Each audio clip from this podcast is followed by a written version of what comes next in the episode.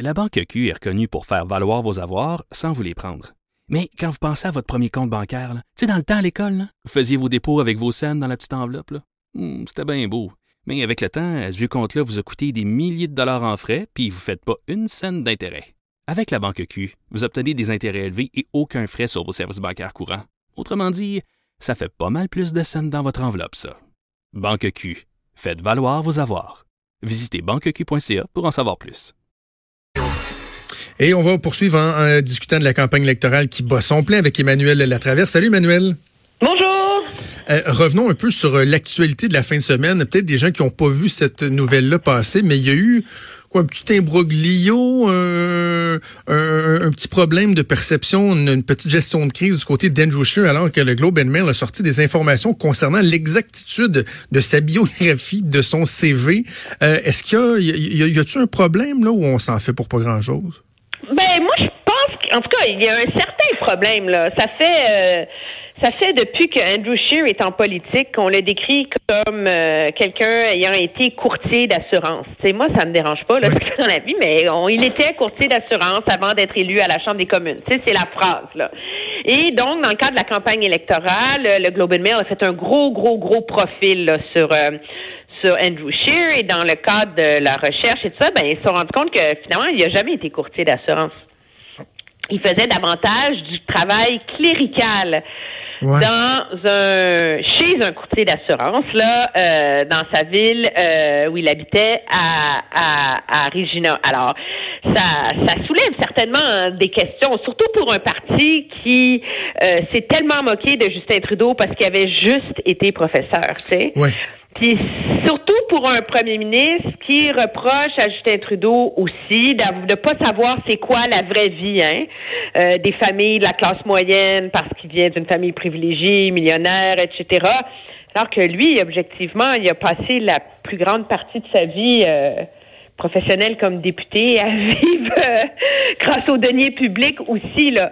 Donc euh, je pense pas que c'est le genre de truc qui va faire basculer la campagne de M. Scheer, mais je pense que c'est le genre d'élément qui euh, qui qui fragilise son image et c'est certainement le genre de controverse dont il n'y avait pas de besoin. Parce que il faut pour que les gens comprennent, euh, on parle pas ici par exemple d'usurpation euh, d'identité ou de pratique illégale d'un métier. Mettons quelqu'un qui a exercé la médecine alors qu'il n'était pas médecin ou quoi que ce soit, parce que il y a euh, des, des, des, des, organismes qui régissent le travail de courtier qui ont dit ben effectivement que tu peux faire certains éléments associés au métier de courtier sans avoir eu ta licence, officiellement. C'est ça. Donc, on a joué un peu sur les mais en même temps, on n'est pas dans euh, la commission de, gestes criminels, par exemple. À moins que je me trompe. Ben, les, inutile de dire qu'en campagne électorale, les libéraux ont sauté là-dessus en ben demandant une enquête des euh, des autorités pertinentes en, en Saskatchewan, etc. L'argument de la campagne de M. Scheer, c'est que c'est une fausse controverse parce que lorsqu'il travaillait dans ce chez ce courtier d'assurance, il était en voie d'obtenir sa licence, puis que s'est lancé en politique après et que donc c'était plus euh, nécessaire, etc. Écoutez, est-ce que c'est une tempête dans un verre d'eau? Je pense pas que c'est que c'est que ça va faire complètement dérailler euh, la campagne de M. Scheer, mais c'est pas très euh, c'est le genre de c'est pas très honnête, tu sais, de, de, de, de, glorifier ses titres de noblesse et ses accomplissements professionnels euh, quand on, on, on, prêche la vertu et l'honnêteté envers envers les Canadiens là, agents, courtiers, est-ce que ça fait vraiment une, une différence? Ce sera aux électeurs de de, de juger. Mais pour M. Scheer qui traîne cette espèce de d'éléments de méfiance derrière lui là, euh, comme candidat et comme premier ministre, euh, c'est sûr que c'est sûr qu'il avait pas besoin de ça. Là. OK, le Parti libéral du Canada, Justin Trudeau, qui euh, a dévoilé la plateforme du parti. Et je, je, je souriais en regardant tout ça. Parce que ben, là, c'est ça. Et là, je, pensais beaucoup à toi, Emmanuel. Tu sais comment je, je respecte tes talents d'analyste. Et tu as beaucoup parlé au cours des dernières semaines de cette espèce d'imperméabilité-là de l'électorat à la notion de déficit, que c'était rendu quelque chose qui était plus nécessairement tabou. Clairement, soit que les libéraux le savaient aussi, ou en tout cas, ils t'écoutent en tabarouette parce que, au travers de la plateforme, on se rend compte que c'est très décomplexé, là, cette relation-là avec les déficits pour les libéraux. Ça va se poursuivre encore dans les quatre prochaines années s'ils sont réélus. Mais là, je prétends pas que les libéraux m'écoutent, là. Mais je pense qu'ils ont pris ce, concept d'imperméabilité de l'électorat au déficit puis ils l'ont porté à un niveau extrême, là. Je veux dire, quand on regarde le niveau de dépenses qu'ils proposent, ils vont doubler le déficit annuel à la fin de leur mandat. Selon les, les projections actuelles, dans la dernière année d'un second mandat, le déficit devrait être de 10 milliards, il serait de 21 milliards. C'est comme, il n'y a plus aucune tentative de contrôler les, les dépenses avec ce, avec ce, mm. ce, ce cadre budgétaire-là.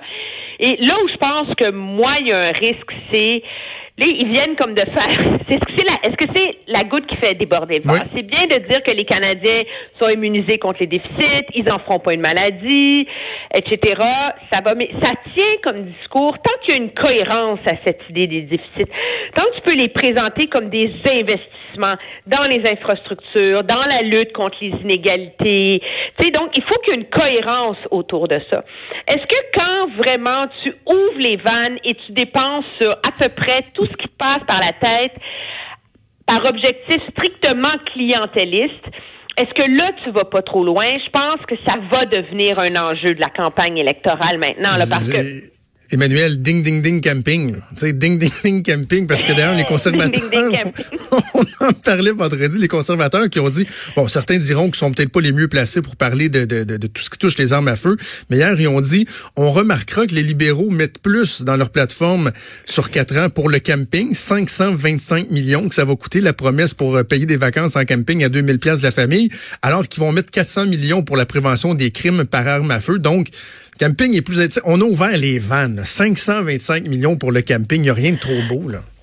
Non, non, mais c'est fou. Je veux dire, il, s'agit d'aller voir le cadre financier des libéraux à la page. ça dure, ça dure trois pages. Là, le nombre euh, de formes de dépenses à coût de 10, 20, 30, 100, 200, 1 milliard, etc.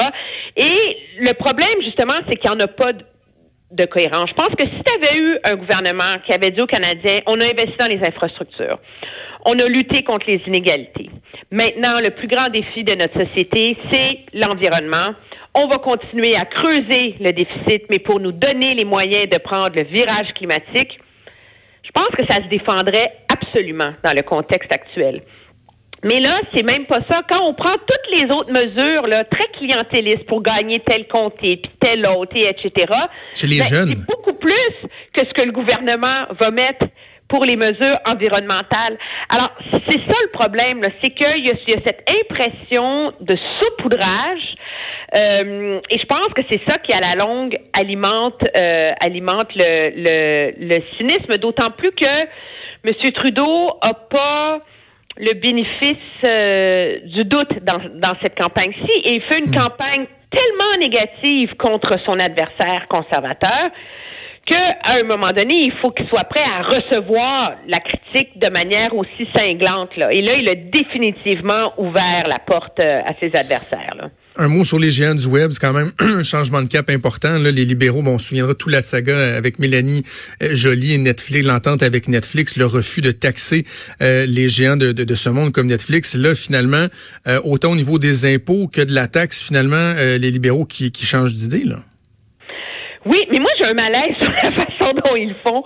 Depuis le début de ce débat sur la taxation des géants du web et etc., tout l'argument, c'est que ces entreprises étrangères-là siphonnent les revenus des créateurs canadiens que ce soit des créateurs euh, euh, artistiques, des créateurs des salles de nouvelles, etc., etc., etc. Et que donc, il est nécessaire à ce chapitre-là le rééquilibrage. Et là, finalement, le gouvernement va venir taxer ces géants du web. Pourquoi? Pour financer le camping et les autres promesses. Là. C'est ça qu'il faut comprendre. Hmm. Donc, c'est pas on va taxer les géants du web pour rééquilibrer le monde médiatique, le monde de la publicité et euh, niveler le terrain pour les créateurs canadiens. C'est non, non, on va taxer les géants du web pour euh, donner des bourses d'études, pour réduire les frais de garde, pour euh, financer du camping, pour euh, lutter contre, pour en faveur des femmes battues, pour lutter contre un tel, un tel, un tel, un tel. Alors, c'est encore là, il y a un défi de cohérence dans ce dans cette dans cette proposition là euh, des conservateurs. Il y a un revirement majeur que M. Trudeau va devoir expliquer à un moment donné. Ça fait un an et demi que le gouvernement nous dit qu'il ne veut pas agir parce que le Canada est un trop petit marché pour agir seul.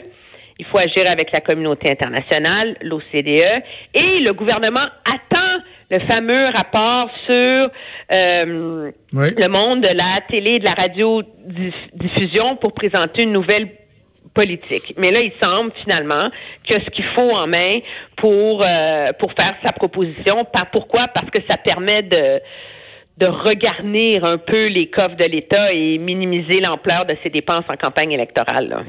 Donc, c'est instrumentaliser un débat important, tu sais. Oui, oui, oui. Emmanuel, avant qu'on cesse absolument, euh, je veux qu'on se parle du face-à-face de TVA qui va être présenté mercredi 20h. Jusqu'à quel point les enjeux sont, sont immenses? Puis, je, je le sais, je prêche pour notre paroisse, mais quand on pense aux deux autres débats qu'il y aura en anglais et en français, où ils vont être six, que ça risque d'être un peu dilué, ça peut être cacophonique, la formule des face-à-face où là, il y aura quatre chefs qui vont être là. Il y en a deux qui seront pas là. Elisabeth May, Maxime Bernier euh, ne seront pas autour de la table. Jusqu'à quel point le, le, format, le timing, la dynamique de la campagne euh, euh, actuelle, jusqu'à quel point les enjeux sont immenses pour le face-à-face de mercredi? moi, je pense que le format du face-à-face est à l'avantage de tous les chefs. Et c'est une raison pour laquelle, entre autres, les chefs préfèrent cette formule-là. Maintenant, l'ajout du Québec, c'est tellement serré dans le reste du pays, euh, dans le 950, les banlieues de Toronto, dans les banlieues de Vancouver, que euh, le Québec est un terrain de jeu, euh, un terrain électoral essentiel. Et il n'y a aucun des chefs peut-être à part M. Blanchette, là, jusqu'ici, qui a vraiment réussi à se démarquer au Québec. Donc, il y a un test crucial pour eux. Pour, pour M. Scheer, c'est de montrer qu'il est un premier ministre en attente, là, et qui est capable de comprendre euh, et de rassurer les Québécois qui n'est pas un M. Harper. M. Singh doit essayer de toucher le cœur des Québécois là pour qu'ils pour qu'au moins ils puissent sauver un ou deux comtés, mais c'est important là, dans ce contexte-là là, pour pour ben l'avenir du, du NPD. Et M. Trudeau, il a perdu tellement de capital politique au Québec que sa seule bouée de sauvetage, c'est euh, c'est de s'attaquer euh, à M. Scheer, moi je pense. Et c'est ça aussi qui facilite l'ajout de M. Blanchette. C'est que plus le bloc est haut, plus ça sert les libéraux, hein? Parce que le ben bloc enlève des votes au, au Parti conservateur. Donc, c'est M. Blanchette qui rentre dans le terrain de ce face-à-face-là avec la position la plus enviable, je dirais. Bien que jusqu'ici aussi, il y a eu le beau jeu de faire une campagne sans euh, jamais être attaqué, critiqué, sans avoir à, défendre euh, ses choix. Là, ça risque quand même d'être plus difficile parce que c'est un débat. il n'y aura plus la, la free ride qu'il y a eu jusqu'ici. Emmanuel, on va suivre ça avec toi mercredi à TVA. Puis en plus, nous, on va se reparler le vendredi. Donc, on va être quoi pratiquement 48 heures après le débat. On va avoir l'occasion de d'évaluer les retombées de ça. Merci. Toujours un plaisir. On se reparle vendredi. Ça me fait plaisir. Au revoir. Salut. Vous écoutez Franchement dit.